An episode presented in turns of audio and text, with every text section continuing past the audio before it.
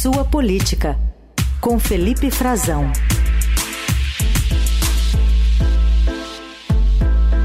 Oi, Frazão, tudo bem? Bom dia. Oi, Carol, bom dia para você, bom dia para os nossos ouvintes, bom dia para o Heisen e para a nossa equipe da Eldorado, com que eu estava conversando agora. Heisen e Carol, que eu estou de volta ao Brasil, a Brasília também, especificamente. Bem-vindo de volta. Você chega da Europa e a gente fala sobre Arthur Lira, que está na Europa, está em Portugal, apesar de terem muitas notícias em relação à sua atuação aqui no país, não só a sua, mas de familiares também. Pois é, Carol, tem uma, uma onda no momento bastante negativa para ele no noticiário, por causa da investigação que nasce. Uhum.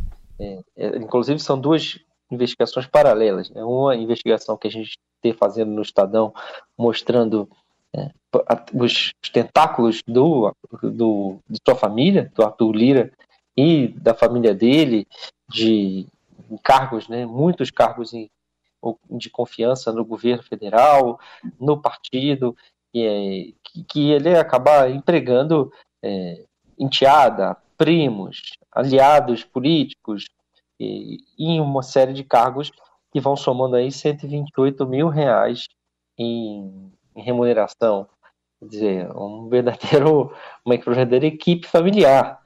Né, que ele controla cargos na CBTU, que é a Companhia Brasileira de Trens Urbanos, tem em outras áreas do, do, do nosso é, da nossa administração pública federal.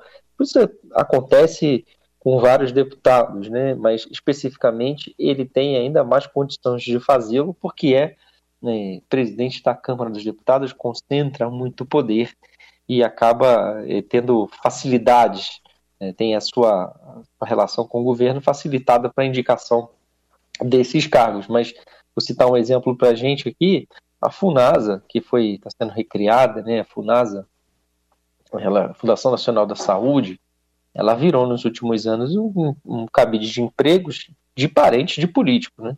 Isso aí no governo Bolsonaro virou uma, um, um espaço para empregar esposa de deputado, é, mulher de deputado, mãe de deputado, tia de deputado, cunhado de deputado, todos do Centrão.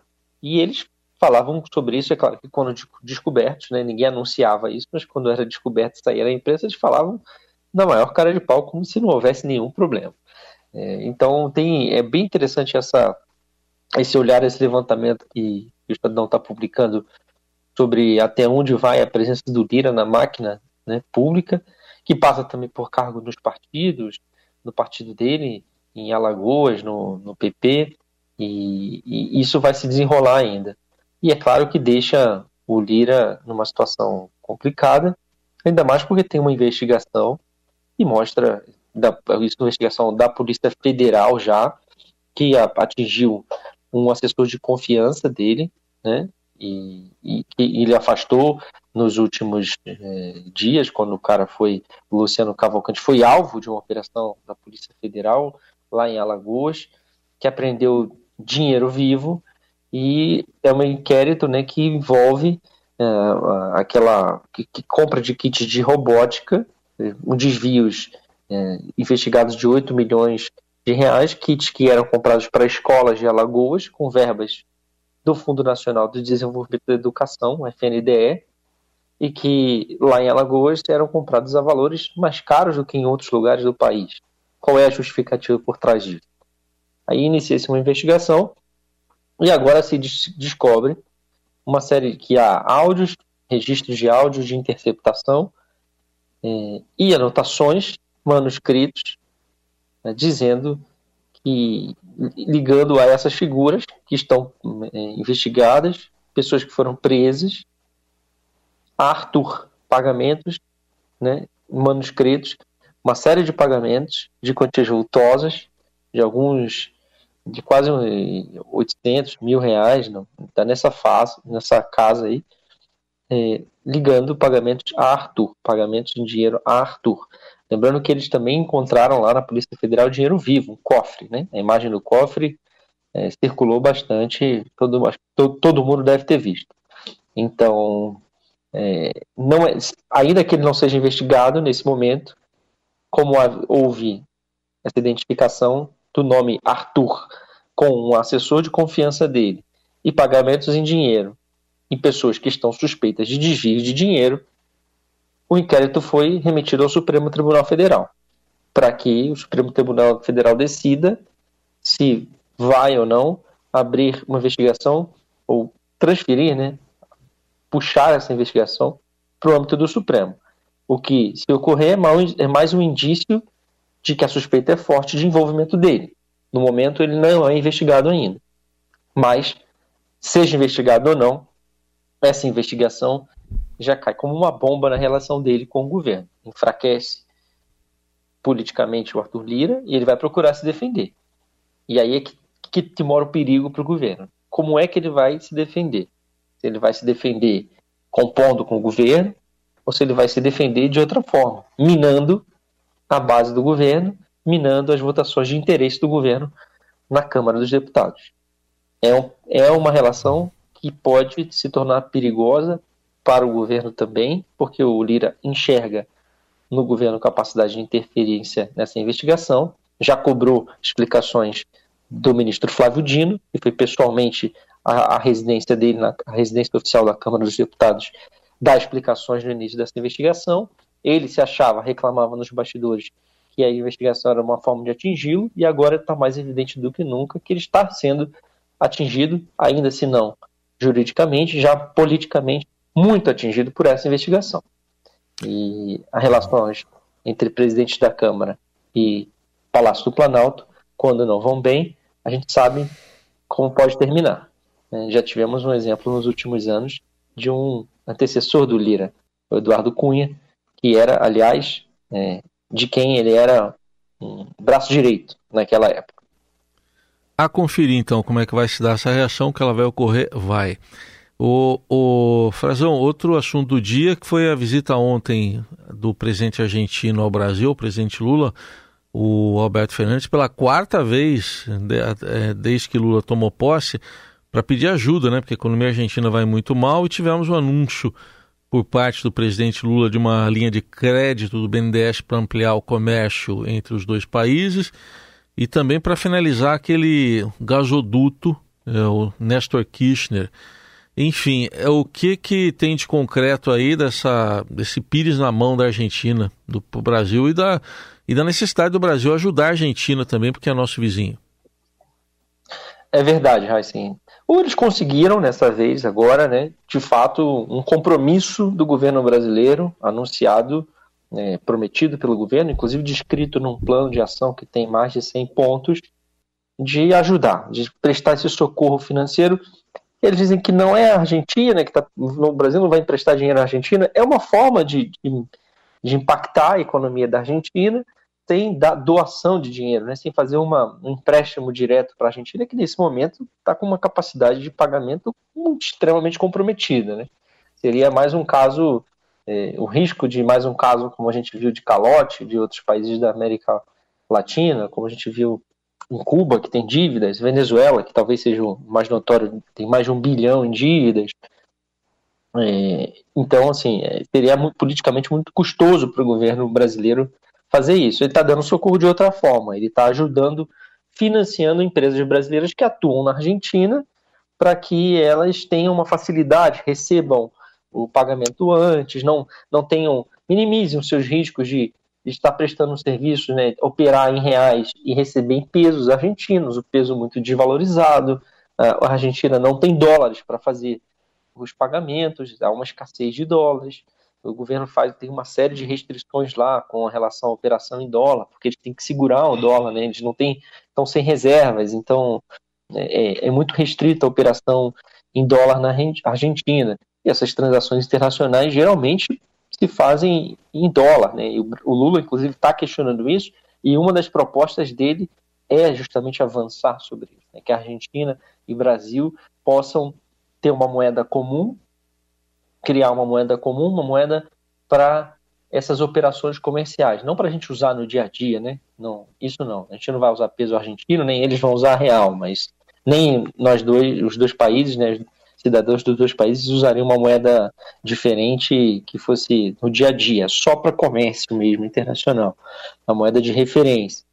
E ele já tem, inclusive, o Banco Central dos dois países tem um, já há vários anos um acordo que permitiria, um mecanismo que permitiria pagamento nas moedas, direto nas moedas é, correntes, peso e real, mas isso nunca foi, foi adiante.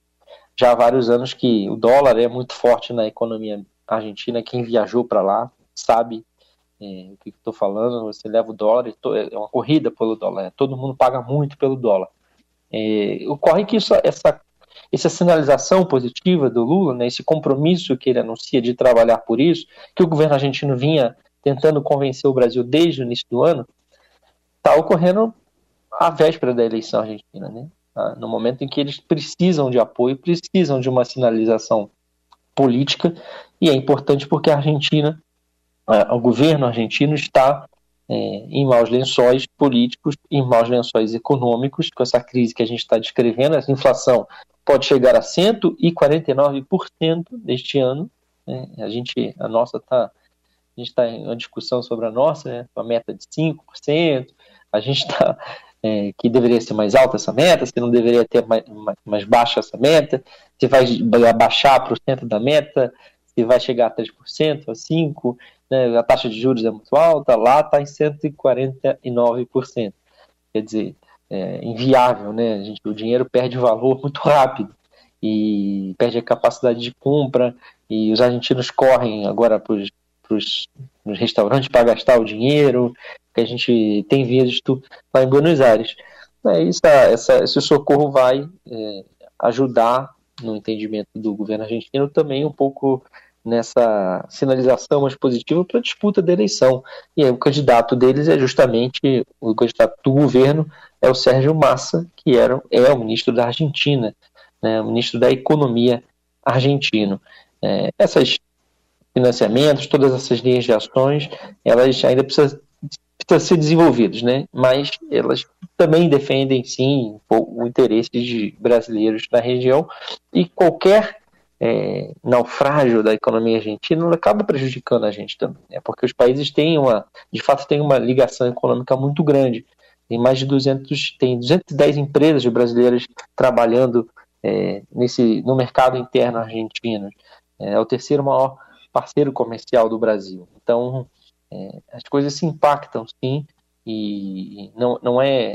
Tá, tem uma, uma dose de, de interesse do Brasil em defender sua posição, em tentar melhorar a situação econômica da Argentina, e tem grande dose aí de ajuda, claro que ajuda política dos amigos, né? Aliás, o Alberto Fernandes fez uma declaração ontem aqui em Brasília para o Lula, dizendo que se enxerga no Lula, que os amigos não se encontram, citando poetas.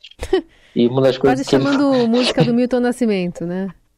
É, é, não, olha, foi a Vinícius de Moraes, a Atahualpa e o Punk, eu me enxergo no Lula, nós nos encontramos na vida, sabe? Eu nunca procurei o Lula, é um falou grande que amigo. Tem uma língua, né? O portunhol, né? Que ele falou. Uma, e aí falou, língua. exatamente. Aí o melhor de tudo que ele falou, olha, nós somos, estamos tanta coisa em comum que a gente até está lançando uma língua, um idioma novo.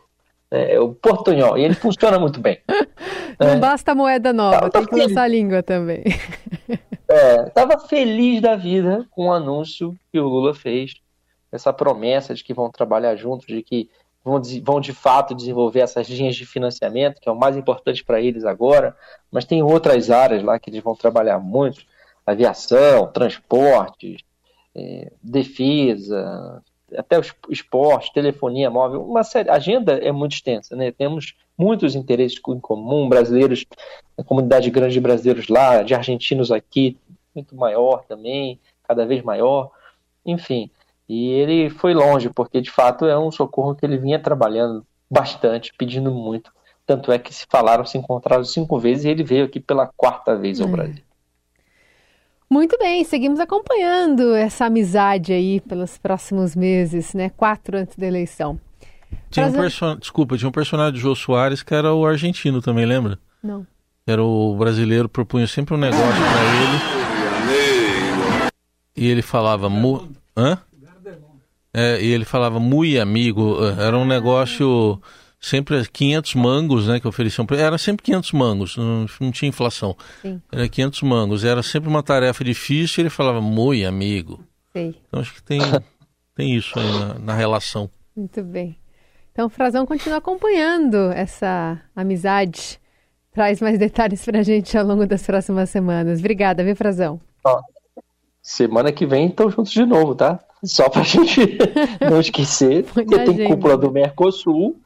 A cúpula do Mercosul será em Porto Iguaçu, o, a, o lado argentino uhum. das cataratas ali de Foz do Iguaçu, daquela região brasileira, a Tríplice Fronteira. Estarão mais uma vez lado a lado Lula, Roberto Fernandes, e aí com os outros presidentes dos países do Mercosul. Exercitando o portunhol. Essa, exercitando o portunhol na sua, na sua melhor versão é com brasileiros, argentinos, uruguaios e paraguaios. Valeu, Frazão, um beijo. Um beijo para vocês e até quinta-feira, gente. Tchau, tchau.